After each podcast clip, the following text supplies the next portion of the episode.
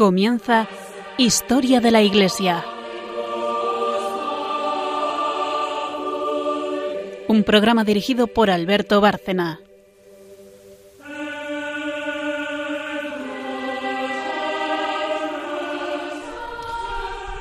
Buenas noches, oyentes de Radio María y de este programa Historia de la Iglesia. Buenas noches, María Ornedo. Buenas noches. Buenas noches, Carmen Turdemontis. Buenas noches. Y buenas noches a todos nuestros oyentes. Así empezamos siempre y recordando un poco el esquema del programa eh, para quienes no nos conozcan o no nos sigan y también para quienes lo hacen eh, para centrar el programa y que ya ir anunciando las secciones que vienen y los temas que vamos a tocar, aunque sea de pasada. En primer lugar, eh, tenemos la sección de historia. Llevamos ya, no sé, muchos programas sobre los padres del desierto, pero a medida que profundizamos en ellos, como comentábamos en el programa anterior, más enseñanzas encontramos, más facilidad en la transmisión de la, de la doctrina católica y por eso hemos seguido con los padres de la Iglesia, de los que hay muchísima documentación que, que traen Carmen y María, especialmente. Pero bueno, hay tanto que vamos a seguir con ellos, por lo tanto ya en esa parte histórica de la que se encarga Carmen, pues eh, seguiremos con ellos. Luego, tras la pausa, brevísima, un santo relacionado con el tema, y después vendremos con el magisterio, donde María, que es la que se encarga de esa sección, la, tercera, eh, volverá, creo, con las homilías de San Macario. Eh, en el programa anterior nos leyó una de ellas, también llena de enseñanzas, que luego comentamos muy brevemente porque no, se nos va el tiempo. Y hoy pues tiene, tiene más, tiene muchas más, porque quiero recordar que comentaba es que hay, se conservan 50, 50 nada menos, homilías de San Macario. Así que este es el esquema y después de esta brevísima pausa, digo, empezamos con la parte histórica.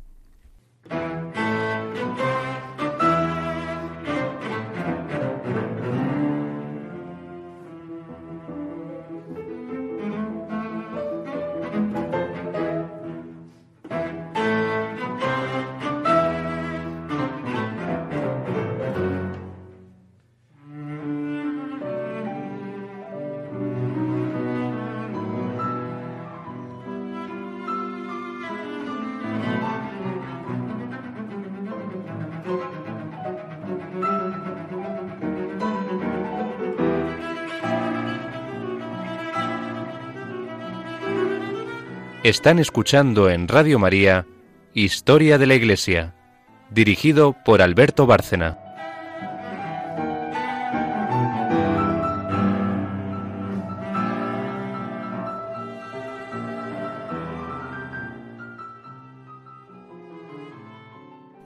Bueno, en la parte histórica, decir únicamente como recordatorio que ya el otro día Carmen nos traía un artículo que hablaba de quiénes eran estos padres del desierto. Repetimos una vez más que surgen allá por el siglo IV, coincidiendo con el final de las persecuciones eh, contra los cristianos, es decir, cuando ya o está a punto o se ya se establece lo que se llama la paz de la Iglesia. Después de la última y la más sangrienta de todas, que fue la de Diocleciano, eh, y con ese ejemplo muy reciente de los mártires que tienen las comunidades cristianas, en un enorme fervor religioso, pues hay una, una gran cantidad de hombres y también mujeres que se apartan del mundo, se van a vivir al desierto.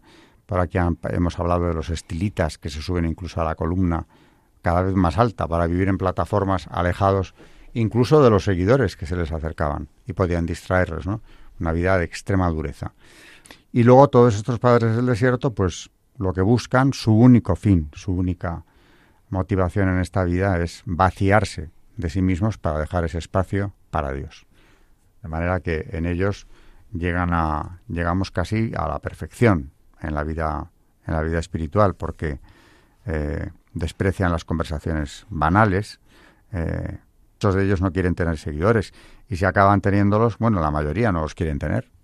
Si acaban teniéndolos es porque se compadecen y por verdadera misericordia acaban asesorando, dirigiendo a los que acuden a ellos muy perdidos o al menos en la seguridad de que en estos padres encontrarán la guía espiritual que necesitan, ¿no?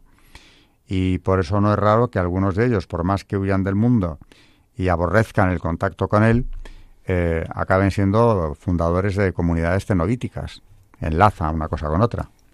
Y precisamente hablando de, de, un poco el significado de, lo que estamos diciendo de estos monjes viviendo allí, que como decías tú, vienen después de, de las persecuciones en las que ha habido numerosos mártires. En, el, programa, en el último programa hablamos de Santa Bárbara, pues viendo que, que, necesitan un poco, que tienen ese ejemplo de estos mártires que han hecho unas hazañas increíbles, como instrumentos de Dios siempre, claro, eh, decir algunos números que hemos encontrado de la cantidad de monjes que se fueron al desierto, que la verdad resulta bastante eh, increíble.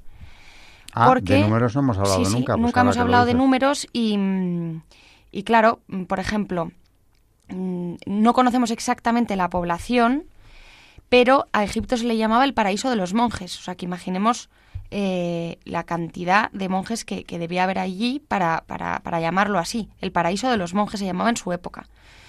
Por la abundancia, que ya hemos hablado mucho aquí, de lugares eremíticos, cenobíticos y turbas ingentes de cristianos que se iban de las ciudades y se refugiaban en los desiertos.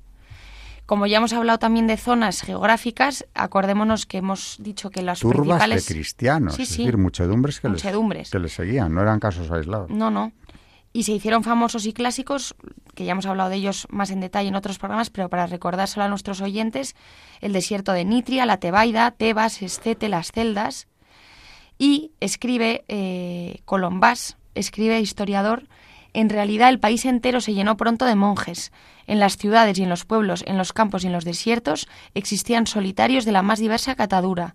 Nuestros documentos no proporcionan cifras muy elocuentes, pero sabemos que fueron numerosísimos. Fundándose en algunos, además, historiadores contemporáneos de los hechos, se atreve a dar algunas cifras. Dice que entre dos y tres mil en un mismo lugar, monasterios de 200 monjes, como refiere Casiano, Paladio escribe que en Antinoe había 12 monasterios de mujeres habitados por 20.000 vírgenes y en Ojirinco había más monasterios que casas particulares con 10.000 monjes. 20.000 eh, monjas. Sí. San Jerónimo recuerda los monasterios pacomianos poblados por 50.000 monjes. Los historiadores de los monjes que hemos citado como fuentes se refieren a los fundadores, abades o padres célebres de algunos monasterios poblados por cientos y miles de monjes, como por ejemplo Amón de Tabenes, padre de dos mil monjes. Lo cierto es que conocemos nominalmente a muy pocos, porque pocos fueron los privilegiados que tuvieron la suerte de encontrar biógrafos que escribieran su vida, claro. Y no solamente eh, el número, enorme número para, para pues, con todo lo que hemos hablado, de toda esta gente viviendo de en semejantes eh, condiciones. También la calidad, porque eh, los monjes llegaron a ser masa no solo por la cantidad numérica, sino también eh, por la cantidad de personas a las que atraían. Procedían, por lo general, ya lo hemos visto a través de muchas biografías de, de santos monjes del desierto, del campo, labriegos, pastores de los pequeños poblados, pero también había, que también hemos hablado de ellos, personas eh, aristócratas o nobles que eh, su vida no les llenaba y, se iban al desierto. Lo hemos visto con, en muchos casos de mm, nobles romanos o de, o de ricos también de allí. Santa Melania, trajiste aquí una vez una santa sí, sí. que renuncia a un patrimonio fabuloso. Sí, sí. O San Juan Crisóstomo también, que hemos hablado de él muchas veces, Casiano, Evagrio Póntico, todos ellos que hemos hablado eh, muchas veces aquí de ellos. Esa misma explosión numérica concentrada en espacios geográficos pequeños, junto con el fervor espiritual con el que vivían su fe, es la que explica la influencia que tuvieron en la Iglesia y en la misma sociedad civil.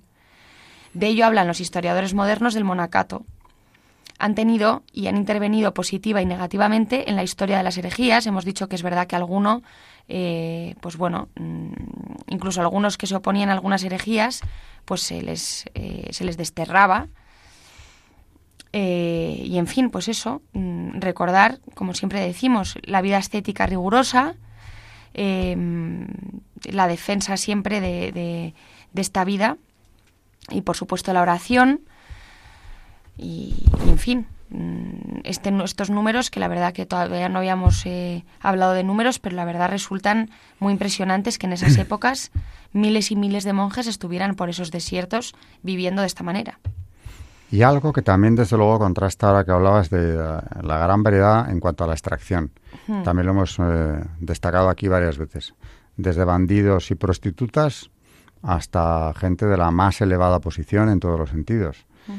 Pero también es curioso destacar que si bien lo que les une es esa huida del mundo en busca de Dios, renunciando al mundo, muchos de ellos también hemos traído aquí muchísimos casos eh, especialmente tú en concreto, eh, santos, que todos con el mismo objetivo y después de la escapada, es decir, de salir huyendo de las poblaciones para buscar a Dios, para encontrarlo en el desierto, acaban fundando comunidades numerosísimas. Son abades, dirigen a miles, como estás diciendo, de, de monjes que se reúnen en torno a ellos.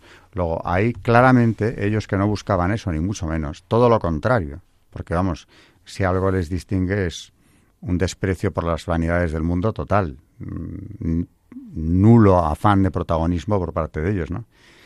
Pero reconocen que tienen un designio de Dios.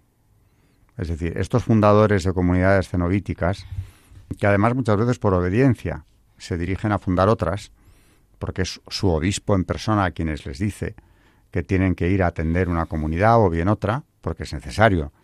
Eh, renuncian en realidad a lo que diríamos eh, a una vida que es la que les atrae, la que les gusta, algo que a nosotros, bueno, personas en nuestro tiempo nos parece increíble que lo más apetecible para ellos fuera llevar esas vidas. Pues renuncian a ellas, a lo que más les gusta, a lo que les hace felices plenamente, que se reúnen con Dios, para cumplir, o bien por obediencia, o bien porque ven que ese reclamo que tienen entre la población es tan grande que no pueden dejar desatendidas a tantas miles de personas como están perdidas espiritualmente. Con lo cual, claro, esta es la explicación de por qué enlazamos la vida eremítica con la cenoítica. Y desde luego en cuanto a números, es asombroso lo que estás contando, ¿no? Comunidades de 50.000 en una misma en un mismo núcleo de Sí, sí. Luego mm, quería comentar, no sé si nos da tiempo, eh, o más bien leer a nuestros oyentes, porque la verdad que merece la pena leerlo eh, de la propia fuente directamente, tal cual, un artículo de, de Daniel Pablo Maroto, de Daniel de Pablo Maroto, eh, que bueno, hablaba mm, de, un poco de cuál es la conclusión, mm, que también, la verdad, lo podemos, mm, yo desde luego estoy totalmente de acuerdo con él, en el día de hoy, o, cómo podemos ver a los padres del desierto, eh, si lo confrontamos al cristianismo débil un poco o, o mediocre que muchas veces pues en el que estamos, ¿no? Y me ha gustado mucho la conclusión porque él hace, mm, hace una lectura de las eh, Vite Patrum, ah, de la de San Antonio, por ejemplo, también, que aquí la hemos nombrado, que es como la fuente de, de donde, bueno, con la que empieza todo este movimiento, y hace una conclusión y dice, leyendo las páginas que preceden, quedamos horrorizados ante su rigurosa vida de ascesis, crueldad contra su propio cuerpo, hemos hablado de todo esto aquí además, contra los placeres que proceden del comer, beber, vivir, dormir y muchas otras mortificaciones añadidos. Y bueno, continúa, eh, pues eso, haciendo referencia a todas las eh, mm, crueldades, ¿no? Y, todos los sacrificios que hacen estos padres del desierto. Y habla un poco de, de hoy, ¿no? Dice, hoy la mentalidad ha cambiado en muchas cosas. Entre los creyentes, la religión y el humanismo han superado los dualismos de la antropología griega y de algunas sectas primitivas y, desde luego, em, se desconoce el radicalismo evangélico, prácticamente, que es realmente lo que son los padres del desierto, radicales evangélicos, completamente radicales, que es a lo que nos llama Jesús, además. Y y unos y otros vivimos en el discreto encanto de la burguesía materialista. Los cristianos estamos atenazados por la mentalidad, la mentalidad científica moderna, pero de modo más insidioso por la evolución económica, que conduce al hedonismo, adormece la fe, descristianiza la vida creando otros dioses menores. Esta es la experiencia sociológica en los países más desarrollados, algunos coincidentes con los tradicionalmente cristianos. Y en cambio se mantiene la fe en muchos países empobrecidos del tercer mundo, de tradición cristiana, o ricos en otras tradiciones religiosas. ¿Significan algo para nosotros las penitencias y la vida ascética de los antiguos padres del desierto? Y dice él, creo que sí. En primer lugar, su significado profundo, el enamoramiento de Dios, a quien pretenden seguir e imitar como buenos discípulos, su ideal era la vivencia de la cruz hasta la muerte, otra forma de martirio. Aparece en ellos aparece en ellos el sentido martirial de la existencia cristiana, como si estuviesen en el caso límite de las exigencias de fe. De hecho, lo provocaban. En segundo lugar, el mensaje que transmitían como hombres de Dios al pueblo sencillo y crédulo. Era un modo de ejercitar el servicio al prójimo, de evangelizar a los creyentes e increyentes. Fue su modo de ser coherentes y fieles con el bautismo y con las gracias y dones del Espíritu recibidos. En tercer lugar, la perspicacia para escoger los fines como ideal de sus vidas y poner los medios más adecuados para conquistarlos. En cuarto lugar, considerar el perfeccionamiento espiritual como lucha contra los bajos instintos y organizar la vida sobre los grandes ideales. En quinto lugar, la fortaleza de ánimo que en ello demostraron al perseverar en el proyecto. Y otras muchas enseñanzas que le sugerirán al lector las páginas de, de esta vida de San Antonio, por ejemplo, que hemos hablado aquí en numerosas ocasiones. Dejo al lector, dice mm, Daniel de Pablo, dejo al lector que repase estas actitudes y la confronte con las que encuentra en su vida o en su entorno. Creo que nadie aprobará hoy mm, las penitencias de los antiguos padres del desierto, como dice San Juan de la Cruz, de algunos ascetas de su tiempo, sin duda conocidos por él en la misma reforma de Santa Teresa a la que pertenecía. Pero no nos deben de escandalizar hoy otras penitencias, no sé si tan penosas como las de entonces, las de entonces, pero más costosas económicamente. Pienso, por ejemplo, en la idolatría del propio cuerpo, que por mantenerlo estético se le somete a ayunos y abstinencias, ejercicios gimnásticos, operaciones quirúrgicas, afeites mil y otros medios cada vez más sofisticados. ¿No supone todo ello una forma de tiranía provocada por las modas que inventan unos y sufren otros y una negación de la propia libertad? Auténticas aberraciones se soportan como normales porque lo imponen los modistos de turno, porque obedecen a un fin, a un modelo estético ideal para crear modelos de perfección corporal y para consumo de la sociedad del derroche. Entre los padres del desierto el Evangelio de Cristo imponía un modelo. ¿Quién impone hoy los nuevos modelos y a costa de qué? ¿No es cierto que la estética primitiva obedecía a una, a una mentalidad y a la moderna estética obedece a otra completamente distinta?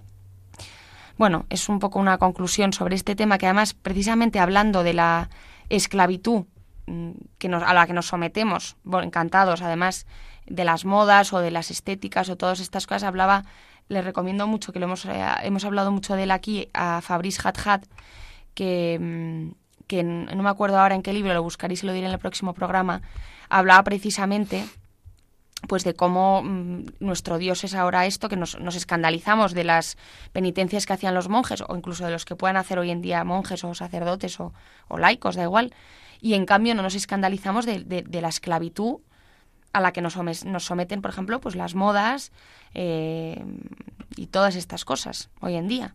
O sea que para, para esclavitud la que nos, nos dictamos a nosotros mismos con todas estas cosas.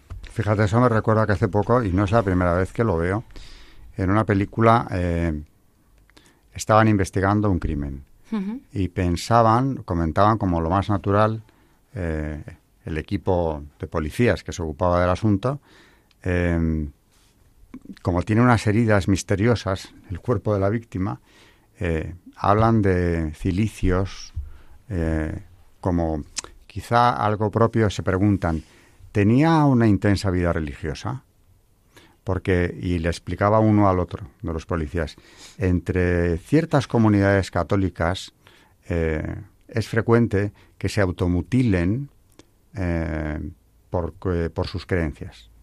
Es decir, hay un ataque directo, precisamente a lo que ellos practicaban con toda normalidad y además mm, no se mutilan. Cuidado, un, un, cilicio no te mutila. Es decir, el que, los utilice, que además, por cierto, ya ha llegado a ser algo vergonzante. No lo diría nunca en público porque parece que estás perturbado mentalmente, ¿no? Y antiguamente los que lo usaban, que no solían ser visibles, si callaban que lo llevaban era por humildad, por no presumir precisamente de devotos y de entregados a Dios.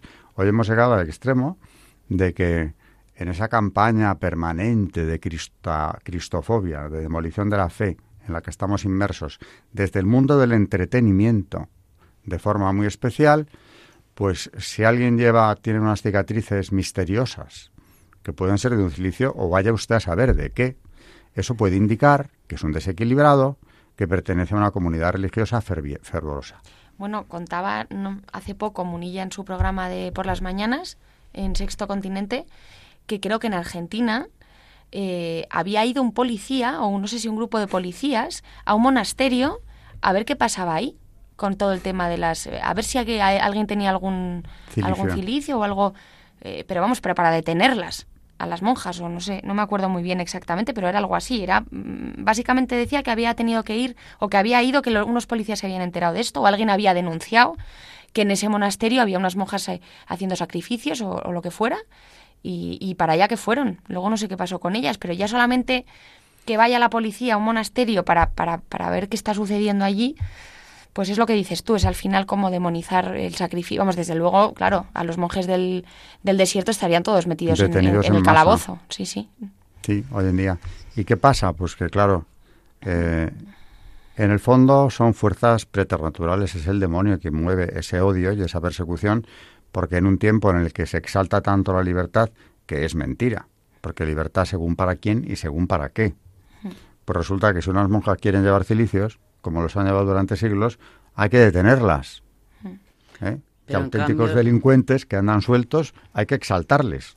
Pero que una madre mate a su propio hijo, eso nadie, nadie se preocupa. Bueno, claro, es que ese ha sido el golpe más certero que el demonio ha dado nunca. La ley ampara que, que esa madre pueda acabar con la vida de su hijo. Eso está pasando. Eso comentaba yo hace un rato, que es un nuevo tipo de esclavitud. Mm. Se ha creado la, la figura de que una persona pertenece a otra. En este caso, para más eh, INRI, es el hijo es propiedad de la madre. Eso es mi cuerpo y hago lo que quiero, no. Tu cuerpo es tu cuerpo, pero el cuerpo del hijo que vive dentro de ti es el cuerpo de tu hijo. Y por tanto no dispones de él. Bueno, pues nos hemos llegado a tragar, yo no, desde luego, pero todos los que defienden el aborto o lo comprenden, incluso aunque solo sean ciertos supuestos, ¿no? Que esas personas no nacidas son propiedad de otro. O sea que tanta modernidad y resulta que hemos vuelto a los tiempos de la esclavitud, al mundo pagano o bueno, como muy cercano al siglo XIX cuando todavía era legal comprar y vender personas. Y con ellas hacías lo que te daba la gana porque tenía la consideración de cosa. Se les mataba, si, se quería, o se les torturaba. Lo que es increíble es que es que se, habláramos de que en Alemania, ¿qué hacían los alemanes ante los campos de concentración que lo permitían, pues yo me siento un poco acusa. Ahora mismo eh, me siento mal de pensar qué hacemos los cristianos viendo que cada día en España hay 500 abortos de madres que deciden acabar con la vida de su hijo. ¿Qué estamos haciendo nosotros si es el holocausto más grande que ha habido en la historia de la humanidad? Mucho más que los nazis, pero muchísimo más. Es la vida de un niño inocente que todavía no ha podido ver la luz. Aquí de, manera legal, porque otra cosa es lo que ocurrirá antes, ¿no? Pero de manera legal y además, eh, bueno, naturalmente con fondos públicos, porque lo estamos pagando todos. Están acabando con cientos de miles de vidas sin que nadie se inmute. Así que efectivamente tienes toda la razón. Y como comentábamos antes de entrar aquí en el estudio, eh, si esto lo vemos normal, o si, este, si, si, ahí no vemos el derecho a la vida que tiene cualquier persona eh, no nacida, que ojo, están llevando la situación hasta el noveno mes de embarazo. En el estado de Nueva York ya lo hicieron hace más de un año. Ahora es la Asamblea eh, Legislativa Francesa la que lo tiene sobre la mesa. Nueve meses de embarazo. No es que es, no es menos eh, asesinato el eliminar a un niño de seis o de cinco, de los meses que sea de gestación. Pero a uno que está, vamos, que podrían hacer esta misma tarde. Matarlo, eh, eso nos indica a qué grado de embrutecimiento espiritual hemos llegado. Y sin embargo hay que detener a las monjas que se ponen un cilicio. Entonces, ¿quién gobierna este mundo? Bueno, como parte histórica digo que, claro, habrá quien quizá aquí, a lo mejor, alguna vez oyendo el programa piensan que qué actitud tan exagerada. Tú has utilizado una palabra que hay que aclarar y que está muy bien sacarla a relucir, radical. Vivían el Evangelio de manera radical. ¿Radical qué significa? Que, bien, que va a la raíz. Podemos interpretarlo en el peor sentido. Radical es que es exageradamente... Eh, puede, puede ser, se puede identificar con fanatismo, ¿no? Pero la palabra en sí misma es que viene de la, raíz. Bueno, pues el Evangelio interpretado como ellos, que es la renuncia, el acercarse a Dios por encima de todo, vamos a ver, es que el propio Jesucristo no hay que ser demasiado agudo, porque en el Evangelio cuando le dice al joven rico Mm. que venda todo lo que tiene y le siga, todo lo que tiene, el joven rico se va. Y eso que él había entrado primero haciendo su propio panegírico. Él había cumplido la ley siempre. Y ante eso le dice el Señor, pues vende todo lo que tienes y sígueme. Y entonces añade el Evangelio. Como era muy rico, se fue con tristeza. Es decir, evidentemente, ante sus cuantiosas riquezas, eligió eso al seguimiento de Cristo. Bueno, pues estos hicieron exactamente lo contrario. Por eso es bueno subrayar que había, los había de toda extracción y que algunos dejaban atrás auténticas fortunas por el seguimiento de Cristo, por el reino de los cielos. Así que como introducción a los padres del desierto, es bueno recordar eh, quiénes eran, en qué circunstancias se dio este fenómeno multitudinario en ciertas regiones, y claro, así se puede entender mejor la enseñanza que de ellos seguimos recibiendo hoy. Vamos a una breve pausa y Carmen nos trae eh, el santo de hoy.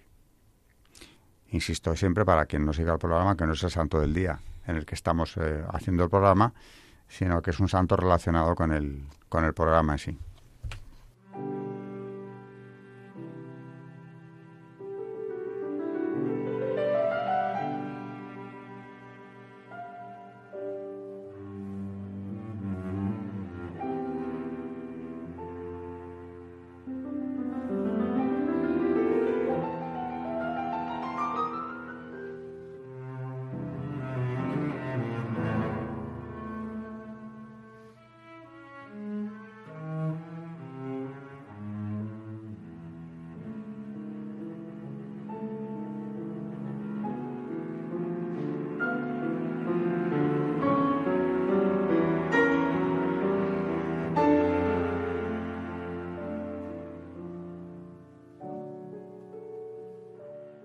Están escuchando en Radio María Historia de la Iglesia, dirigido por Alberto Bárcena.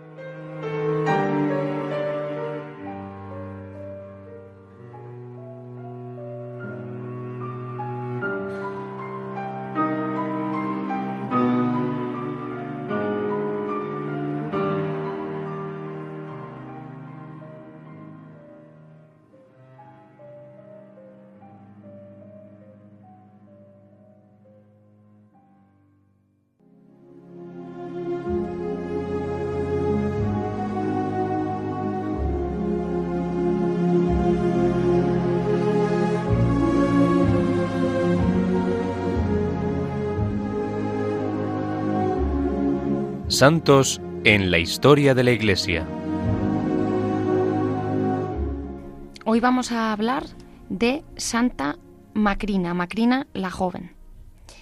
Macrina era la mayor de los diez hijos de los santos Basilio y de Emelia la mayor, y hermana de los padres Capadocios, San Basilio y San Gregorio de Nisa. Nació en Cesarea de Capadocia hacia el año 327, y su madre la educó con particular esmero, le enseñó a leer y vigilaba cuidadosamente sus lecturas. El libro de la sabiduría y los salmos de David eran las obras predilectas de Macrina, quien no descuidaba por ello los deberes domésticos y los trabajos de hilado y costura. A los doce años fue prometida en matrimonio, pero su prometido murió súbitamente y Macrina se negó a aceptar a ninguno de los otros pretendientes, para dedicarse a ayudar a su madre en la educación de sus hermanos y hermanas menores. San Basilio el Grande, San Pedro de Sabaste, San Gregorio de Nisa y los otros hermanos de Macrina aprendieron de ella el desprecio del mundo, el temor a la riqueza y el amor a la oración y la palabra de Dios. Según se dice, San Basilio volvió muy envanecido de sus estudios y su hermana le enseñó a ser humilde. Por otra parte, Macrina fue el padre y la madre, el guía, el maestro y el consejero de su hermano menor, San Pedro de Sebaste, pues San Basilio el mayor murió poco después del nacimiento de su último hijo.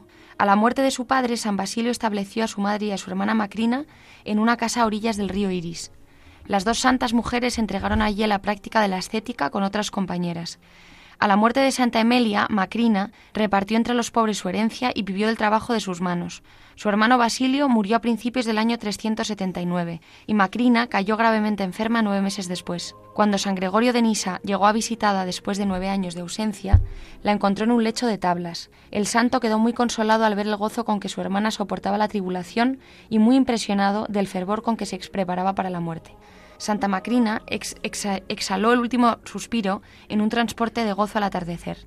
Era tan pobre que para amortajar el cadáver no se encontró más que un vestido viejo y una tela burda, pero San Gregorio regaló con ese fin una túnica de, de lino. En el diálogo sobre el alma y la resurrección, y en un panegírico dedicado al monje Olimpio, San Gregorio dejó trazada la biografía de su hermana Macrina, con muchos detalles sobre su virtud, su vida y su entierro. En el panegírico mencionado, el santo habla de dos milagros, el primero de ellos fue que Santa Macrina recobró la salud cuando su madre trazó sobre ella la Santa Cruz. En el segundo caso, la santa curó de una enfermedad de los ojos a la hija de un militar. San Gregorio añade, creo que no es necesario que repita aquí todas las maravillas que cuentan los que vivieron con ella y la conocieron íntimamente. Por increíbles que parezcan esos milagros, puedo asegurar que los consideran como tales quienes han tenido ocasión de estudiarlos a fondo. Solo los hombres carnales se rehúsan a creerlos y los consideran imposibles. Así pues, para evitar que los incrédulos sean castigados por negarse a aceptar la realidad de esos dones de Dios, he preferido abstenerme de repetir aquí esas maravillas sublimes. Este comentario confirma una vez más el dicho de que solo un santo puede escribir la vida de otro santo.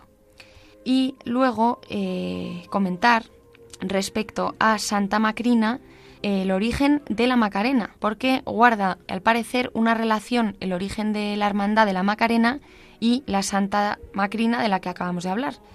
Y mm, se cuenta que en el pálpito piadoso de la Macarena está ligado en Sevilla una santa de la iglesia de Oriente muy antigua, a esta Santa Macrina y quedó unida de tres formas distintas de modo devocional, topográfico y estético. El propio origen de la Hermandad de la Esperanza, como corporación de gloria, arranca en el convento de San Basilio de la calle Relator, donde era venerada, esta santa tan singular. Se llamaba así tanto la abuela como la hermana del santo titular del centro religioso, fundado en el año 1593 por el comerciante griego asentado en Sevilla, Nicolao Triarqui puede que la ubicación del convento se fijase intencionadamente en demarcación señalada por la tradición religiosa comacrina. La toponimia rural de los campos cercanos a la Macarena dejó inmortalizada su memoria. Uno de los cordeles ha sido conocido hasta no hace mucho como el de Santa Macrina, quizá en honor de algún ermitorio, basílica o viejo monasterio de los que existieran cerca de la urbe hispalense, antes de que los árabes ocupasen nuestras tierras. San Leandro, pilar de la Iglesia sevillana, con antelación a su acceso a la cese Hispalense como obispo, profesó en uno de ellos. También su hermana Florentina llegó a ser abadesa de otro, como pasó en el caso de las mártires hispano-romanos, hispano-romanas Justa y Rufina, el pueblo de Dios no olvidó el culto rendido a Macrina. La histórica relación de su nombre con el entorno pudo haber motivado la consiguiente denominación del barrio, por asimilación fonética, Macrina posiblemente terminase siendo Macarena, nombre que ya podría haber sido usado incluso en el periodo musulmán. A esto hay que añadir que la imagen de la santa tallada en madera y que tantos años estuvo venerándose junto a la Virgen de la Esperanza, también acabó influyendo en el diseño de la hermosísima Dolorosa del siglo de oro sevillano. Como poco es interesantísimo que precisamente alguien venido de Grecia, es decir, de la Iglesia Oriental, eh, trajera esa devoción. Y es que esta Santa Macrina, que tú nos acabas de contar, eh, no solamente es ejemplar en todo, desde su infancia, sino que es de una familia de santos de primer orden, padres de la Iglesia, que hemos traído aquí en alguna ocasión. O sea que no es nada descabellado que el nombre de Macarena procediera ya directamente de ahí. Desde luego, la talla de Santa Macrina, eh, no sé si se conserva, pero mm, estuvo o fue venerada ahí mismo, donde está la Hermandad de la Macarena durante mucho tiempo. Bien, pues eh, como vemos la huella de los padres de la Iglesia, de sus familias, en este caso de Macrina, hermana de estos padres de la Iglesia, hija, hermana de santos, pues eh, la podemos encontrar o rastrear en España mucho más fácilmente de lo que parece. Y nos vamos ya a la tercera y última sección, y seguimos con una homilía de San Macario.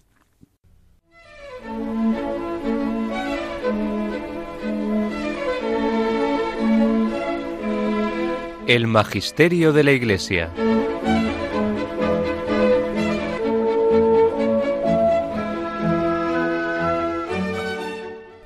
Es la homilía número 29 eh, de dos maneras dispensa Dios la gracia al género humano. Él reclamará de nuevo en un juicio justo los frutos de esta gracia. La sabiduría de Dios es infinita e inabarcable y dispensa de manera incomprensible e inescrutable la gracia. Efesios 3:2 Al linaje de los hombres de muchas maneras. El libre albedrío ha de ser sometido a prueba para que se ponga de manifiesto quienes aman a Dios de todo corazón y arrostran por él todo tipo de peligros y esfuerzos. Unos ven los carismas de la gracia y los dones del Espíritu Santo en cuanto se acercan a Él con fe por medio de la oración. Mientras viven en el mundo sin fatigas, sin sudor y sin esfuerzos, sucede que Dios les otorga la gracia, pero no sin motivo, sin finalidad o de cualquier manera, sino mediante su sabiduría inefable e inabarcable. Con ello pretende poner a prueba la voluntad y el libre albedrío de quienes han recibido rápidamente la gracia divina. Comprobar si aprecian la benevolencia, la bondad y la dulzura divinas que se les han concedido y si las aprecian en proporción a la gracia que han recibido sin esfuerzo por su parte. Una vez que la han recibido, tienen que mostrar celo, correr y luchar, dar el fruto de la caridad a partir de su voluntad y su albedrío. A cambio de los carismas recibidos, deben dedicarse por completo al amor de Dios, hacer tan solo su voluntad y renunciar absolutamente a todo deseo carnal. Sin embargo, a otros que cumpliendo el Evangelio se han retirado del mundo, han renunciado a este siglo y perseveran en la oración, el ayuno, el celo y las demás virtudes, Dios no les da enseguida la gracia, el reposo y el júbilo espiritual, sino que les hace esperar y mantiene lejos de ellos este don.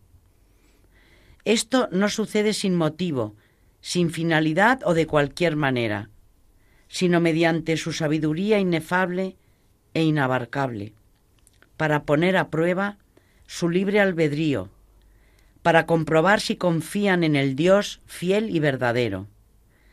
Este prometió que a quienes pidieran les daría, y a quienes llamaran les abriría la puerta de la vida.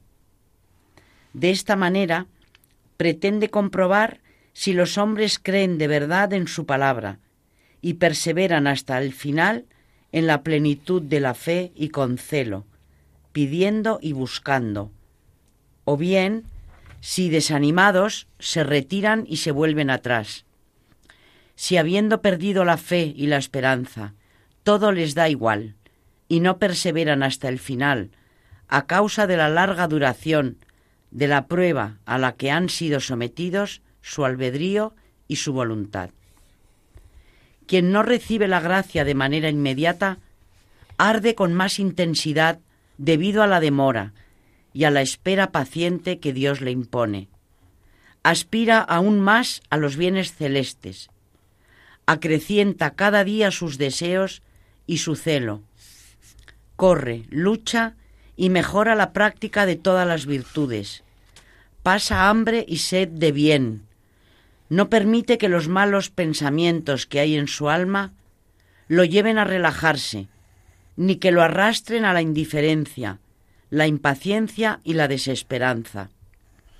No se entrega a la despreocupación con la excusa de la larga espera, poniendo este pensamiento como pretexto.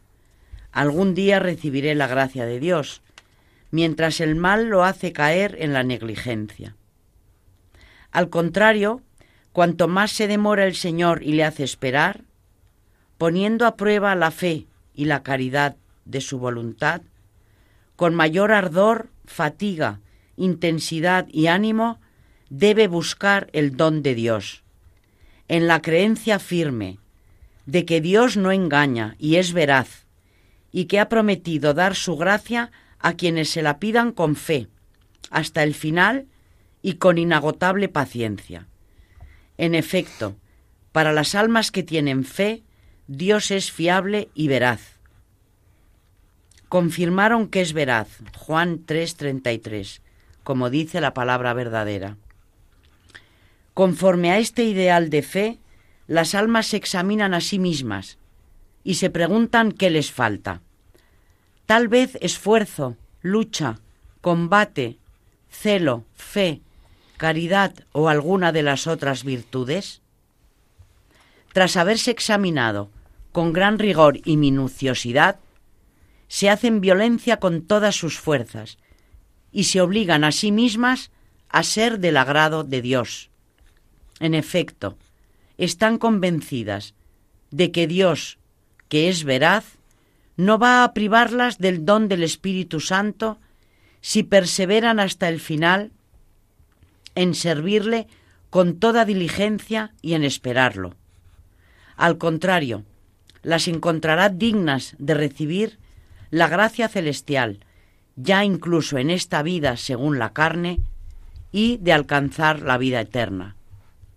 De esta manera dirigen su amor por entero hacia el Señor. Renuncian a todo por Él y lo esperan con deseo, hambre y sed extremos. Continuamente esperan el reposo y el consuelo de la gracia. En ninguna de las cosas de este mundo buscan consuelo y reposo. A nada se apegan. Al contrario, luchan sin cesar contra los pensamientos materiales y sólo esperan la ayuda y el socorro de Dios. Sin embargo, el Señor en persona ya está presente de manera oculta en las almas que muestran tal celo, tal resolución y paciencia. Las ayuda, las protege y les sirve de sustento en cada fruto de virtud. Por mucho que padezcan sufrimientos y aflicciones, por mucho que tengan conocimiento de la verdad y estén iluminadas espiritualmente, todavía no han recibido la gracia completa del Espíritu, ni el reposo que otorga el don celestial, ni lo han sentido de manera cierta. Esto es así porque la sabiduría del Señor es inefable y sus juicios inescrutables. Romanos 11:33. De diversas maneras, pone a prueba a las almas fieles y observa el amor que brota de su voluntad y de su albedrío. En efecto, hay niveles, grados y escalones en el libre albedrío, en la voluntad de amar y en la observancia firme de todos sus sagrados mandatos. De esta manera, cuando las almas han alcanzado el nivel de su amor y de, de sus obligaciones, son consideradas dignas del reino y de la vida eterna. En efecto, Dios es justo y rectos son sus juicios. Él no hace distinción entre personas. Romano 2.11. Sino que juzga a cada uno según sus buenas obras, ya sean estas corporales o espirituales, obras de conocimiento, de inteligencia o de discernimiento. Estas obras las implantó Dios en la naturaleza del hombre en diversa medida. Cuando juzgue a cada uno, exigirá los frutos de la virtud y retribuirá a cada uno como es debido, según sus obras, el día del juicio. La escritura dice, vendrá y retribuirá a cada uno según sus obras. Romanos 2.6. Y dice, a los poderosos, a los poderosos les pedirá cuentas con rigor, pues el débil es digno de su misericordia. El Señor dice también, el siervo que conoció la voluntad de su Señor, pero no actuó según su voluntad, recibirá muchos azotes. El que no conoció su voluntad pero actuó dignamente, recibirá pocos azotes. A quien se le ha dado mucho, se le pedirá aún más. Lucas 12, 47, 48. En cuanto al conocimiento y a la prudencia, debes saber que difieren en función bien de la gracia y del don celestial del Espíritu, bien de la evolución natural, de la prudeza y del discernimiento, bien del nivel de instrucción en las sagradas escrituras. A cada uno se le exigirán los frutos de la virtud en proporción a los bienes recibidos de Dios, ya sean de orden natural o de la gracia divina. Por eso el hombre no tendrá excusa ante Dios el día del juicio. En efecto, a cada uno se lo reclamarán a modo de retribución los frutos de la fe, de la caridad y de cada una de las virtudes, según sea su grado de conocimiento, según cómo haya actuado con su albedrío y su voluntad, y según su obediencia a la palabra de Dios. Si el alma cree que cree y ama la verdad, dirige su mirada hacia los bienes eternos que están reservados a los justos y hacia los beneficios inefables provenientes de la gracia divina que está por llegar, se considera a sí misma, a pesar de su tesón, su trabajo y esfuerzos, indigna de las promesas inefables del Espíritu. He aquí al pobre de espíritu, a quien el Señor llama bienaventurado. He aquí el que tiene hambre y sed de justicia. Mateo 5, 6. He aquí el corazón roto. Salmo 146. Quienes han asumido tal propósito y muestran celo, esfuerzo y deseo, y perseveran en ello hasta el final, podrán alcanzar verdaderamente la vida y el reino eternos. Por eso, que ningún hermano se crea superior a otro, ni se deje arrastrar, seducido por el maligno, a un pensamiento necio como el siguiente. He adquirido el don espiritual de la gracia. Pensar tal cosa no es digno de un cristiano, pues tú no sabes qué le traerá el día de mañana a aquel hermano. Desconoces cómo será su final y cómo será el tuyo. Al contrario, cada uno debe mirar dentro de sí, juzgar todo el tiempo su propia conciencia y examinar la obra de su corazón para saber qué celo y qué actitud de lucha muestra su mente respecto de Dios. Debe poner su mirada en el fin último, que es la libertad, la impasibilidad y el reposo espiritual, y que debe correr sin descanso ni demora, sin darse por satisfecho con un carisma o una obra de justicia. De la homilía me ha llamado la atención como eh, refuerza, bueno, es un precedente del magisterio de la Iglesia en relación con la eficacia de las obras en el momento de la salvación, del juicio final, vamos, el juicio eh, personal, porque dice que vendrá y retribuirá según sus obras a cada uno. O sea que, contrariamente a la doctrina de Lutero, de la sola fide, por la que te salvas, y precisamente esa cita la toma eh, San Macario de la carta a los romanos, retribuirá según sus obras que es lo que viene a decir el Concilio de Trento, contestando a Lutero precisamente en relación con este mismo asunto.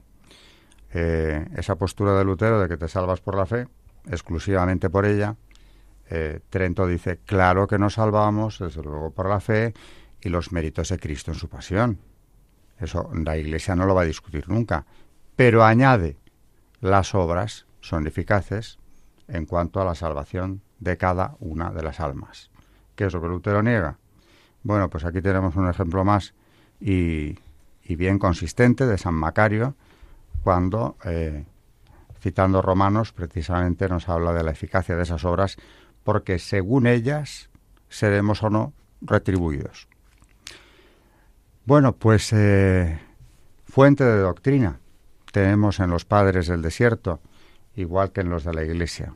Bueno, hay que recordar a nuestros oyentes que muchos son del desierto, pero también son padres eh, de la iglesia, ¿no? Hoy en la santa, interesantísima biografía que nos ha traído Carmen de esta Santa Macrina, hermana de padres de la iglesia, eh, aparece precisamente esa unión entre el desierto y los padres de la iglesia. Bueno, seguiremos con las enseñanzas de, de estos santos padres. Queda muchísimo material y desde luego siempre es un tema inagotable. Cada homilía nos daría para un programa entero.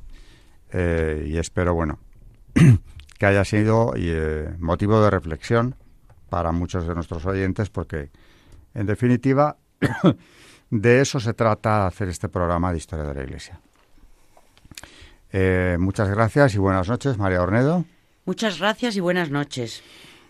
Gracias y buenas noches, Carmen Turo de Montis. Buenas noches y muchas gracias. Y a todos nuestros oyentes igualmente. Muchas gracias y, y buenas noches hasta el próximo programa de Historia de la Iglesia.